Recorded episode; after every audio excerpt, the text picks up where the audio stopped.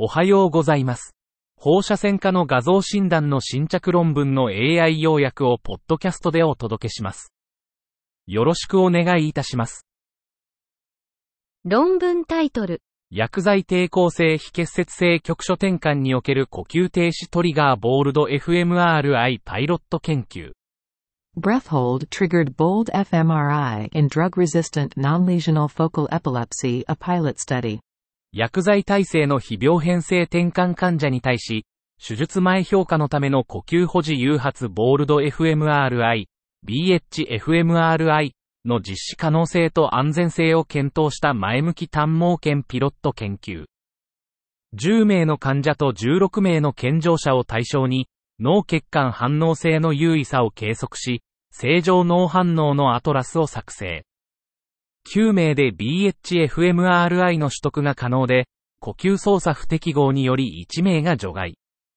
副作用はなく、9分の6の症例で電気臨床的仮説との一致を確認。BHFMRI は手術前評価において実施可能で安全であり、電気臨床的所見との一致が有望であることを示唆。今後の臨床的有用性の確立に向けた研究が必要。論文タイトル、頸椎外傷における過伸展機構のセンチネル病変としての評価。The Nutcracker, spinolaminar fracture.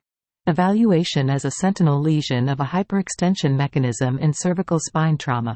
前方斜め脊椎横突極突起骨折は、頸椎の過伸展基準の指標となるかを検討。ストラスブール大学病院で2016年1月から2021年12月までの重度多発外傷患者114名の CT をレビュー。骨折の童貞における観察者間、うちの一致率は公園のカッパで0.86、0.75から0.96、0.90、0.81から0.99と高い。頸椎の前方斜め脊椎横突極突起骨折35例中、過伸点損傷との関連が P イコール0.001で優位。この骨折の童貞は CT で容易であり、MRI による不安定な椎間板人体損傷の検索を促すべき。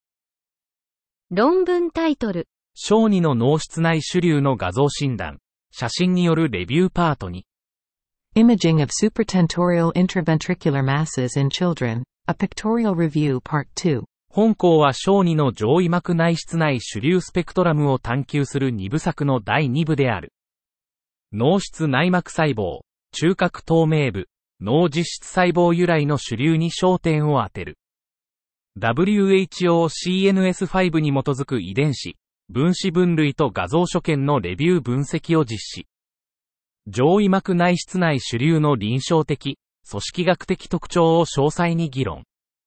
WHO-CNS5 は小児中枢神経系腫瘍の分類において分子診断の重要性を強調。以上で本日の論文紹介を終わります。お聞きいただき、ありがとうございました。